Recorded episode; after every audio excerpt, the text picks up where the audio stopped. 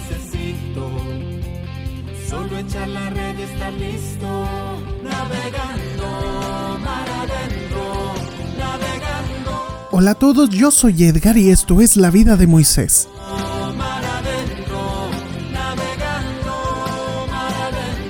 Bienvenidos al podcast del día de hoy en donde te contamos por qué el Papa Francisco ya no usa los zapatitos rojos. Ah, no, ¿verdad? Ese no es tema de conversación.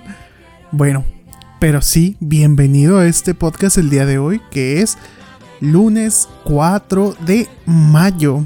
Y el día de ayer, domingo 3 de mayo, cuarto domingo de Pascua, se celebró a nivel mundial la jornada 57 de oración por las vocaciones.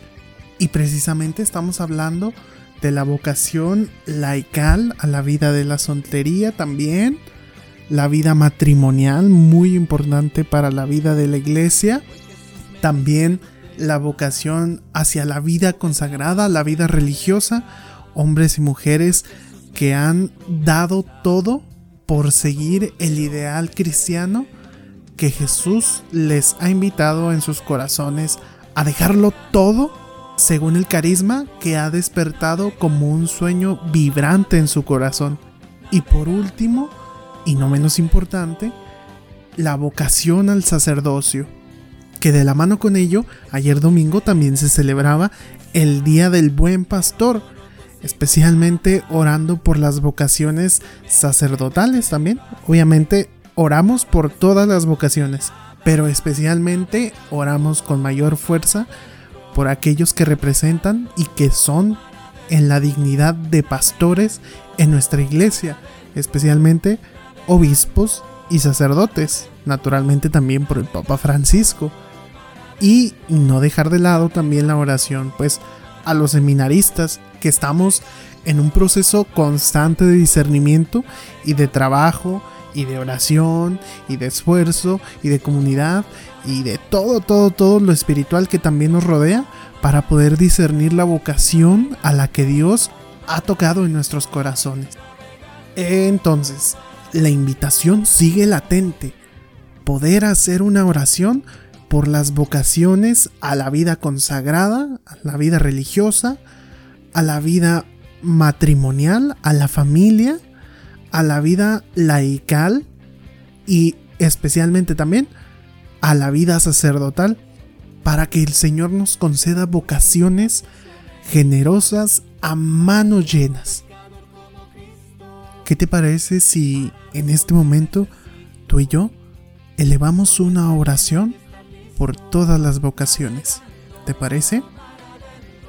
Oh Jesús, Pastor eterno de las almas, dígnate a mirar con ojos de misericordia a esta porción de tu grey amada.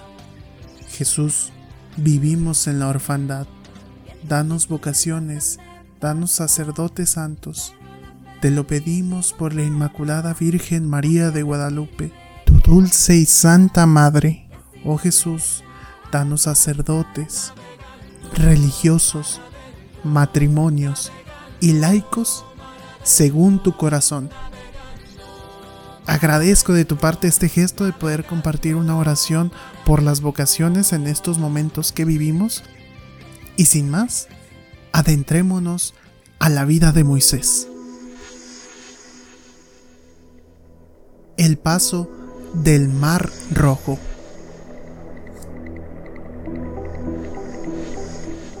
Quien oiga esto debe comprender el misterio del agua que se entra con todo el ejército enemigo y solo sale uno, dejando a todos ellos anegados en el mar.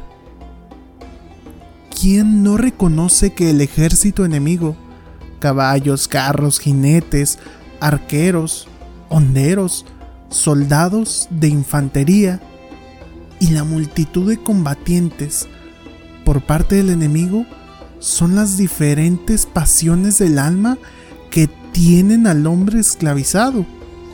Diría Éxodo 14:7. pues con el ejército mencionado se identifican los sentimientos de cólera, los impulsos sexuales, la tristeza y la avaricia. El insulto es verdaderamente una piedra lanzada por la onda. Punta de jabalina es la estremecedora amenaza de la cólera. Los caballos que tiran del carro por sí mismos con impulsos irresistibles representan la pasión de la lujuria. Montados sobre carros, los conducen hombres que la historia llama visires.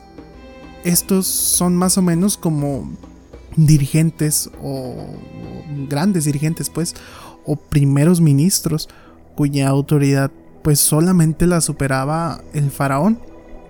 Entonces, instruido ya en este simbolismo del dintel y los montantes, tenemos entonces tres conductores que podemos reconocerlo como una triple división del alma, lo que es racional, lo que es concupiscible, que es algo así como el deseo por los bienes terrenos o materiales, y en tercer lugar tenemos lo irascible, que este apetito se caracteriza especialmente por esta atracción hacia lo bueno, lo útil, lo placentero, lo que es agradable, pero que se obtiene solamente con dificultad y mediante la superación de obstáculos.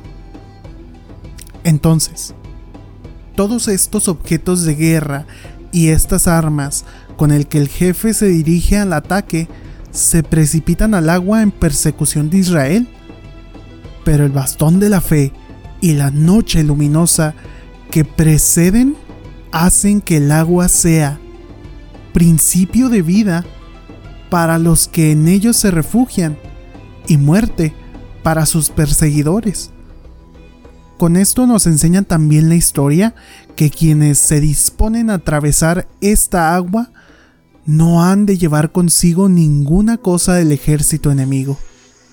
Si salieran con ellos sus enemigos, continuarían siendo esclavos, también después del agua. La verdad es que habrían sacado a flote también vivo con ellos al tirano en vez de ahogarlo en el abismo. Pues esto, como una figura, quiere decir que aquellos que pasan por el agua sacramental del bautismo deben hacer morir ahí todo el ejército de vicios que les hacen guerra. Estos son pues las avaricias, los deseos impuros, la rapiña, la vanidad, el orgullo, impulsos de violencia, la ira, el rencor, la envidia, los celos y otras pasiones que de cualquier modo acompañan nuestra naturaleza, sea por malos deseos del alma o por los actos que de ella se siguen. La referencia aquí es clara, hablando del bautismo para los adultos. Nos manda la ley ahora que en Pascua comamos panásimo, tal como se realizó en el misterio de la Pascua. Pascua es el nombre de la víctima cuya sangre libró de la muerte a cuantos la celebraron. Panásimo quiere decir sin levadura. Con esto nos da a entender la ley que al comenzar la vida nueva, renunciamos a la anterior vida de pecado. Tenemos pues que lograr un completo nuevo nacimiento, romper la cadena del continuo pecar y convertirnos radicalmente al bien. Esto quiere decir además que debemos ahogar en el baño de salvación como en un abismo cuanto haya en nosotros de persona egipcia es decir, toda forma de pecado.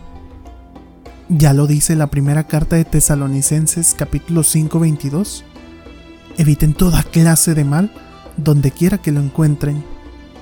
Seguiremos puros sin que nada de lo extranjero quede ya en la vida nueva. De esta manera la historia nos enseña cómo la misma agua diferencia al enemigo y al amigo. Para uno es la muerte, para el otro la vida. La mayor parte de cuantos han recibido el sacramento del bautismo, por no vivir según los mandamientos de la ley, mezclan la vieja levadura del pecado con su vida nueva. Incluso después de haber cruzado el mar, llevan consigo al ejército egipcio, que sigue viviendo con ellos en sus costumbres. Hay gente que antes de recibir la gracia del bautismo se ha enriquecido robando, cometiendo injusticias y con falsos juramentos se han apoderado de propiedades. Otros vivían en concubinato o haciendo cosas prohibidas. Después de recibir el bautismo, siguen disfrutando de lo que antes poseían injustamente. Se cree que continuando así estarán libres de la esclavitud del pecado. No se dan cuenta de que continuando así están sometidos al yugo del tirano. Cruel y furioso tirano es la lujuria, con placeres como látigos atormentan el alma que le está esclavizada. Tirano es igualmente la avaricia que no da reposo al alma esclava. Por más que tenga, nunca se sacia porque el deseo de poseer la lleva siempre más lejos. Enumerar otras malas inclinaciones obligaría a mencionar pues a otros tantos y tantos tiranos.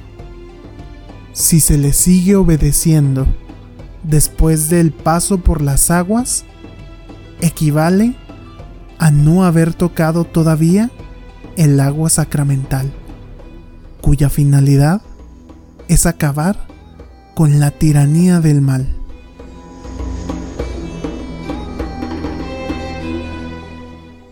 Y bien, ¿qué te pareció el tema de hoy? Bastante interesante, ¿no? Quiero pensar que quien me escucha, pues ya tiene al menos su autismo. Ya sea que te hayan bautizado de chiquito, o te hayas bautizado de joven, o tal vez ya de adulto. Lo importante es cómo hemos quedado después de haber tocado y de haber sido consciente de las aguas que liberan verdaderamente de la tiranía del mal. ¿Cómo te sientes el día de hoy en relación a eso? ¿Sientes verdaderamente que has sido tocado por esas aguas? ¿Qué son esas aguas para ti? ¿Es vida o es muerte? San Pablo en su carta a los romanos en el capítulo 6 lo dice claramente. Al ser bautizados en Cristo Jesús, hemos sido sumergidos en su muerte. Por este bautismo en su muerte fuimos sepultados con Cristo, y así como Cristo fue resucitado de entre los muertos por la gloria del Padre, así empezaremos una vida nueva. Bien, pues esto depende muy constantemente de nosotros. La decisión la ha puesto Dios en tus manos. ¿Qué decides? Bien, pues el tiempo del día de hoy ha terminado. Me ha dado mucho gusto saber de ti y saber que estás bien. Nos estaremos escuchando el próximo jueves 7 de mayo. Sigue orando por las vocaciones y que Dios te bendiga mucho. Hasta la próxima. Yo soy Edgar y esto fue La vida de Moisés.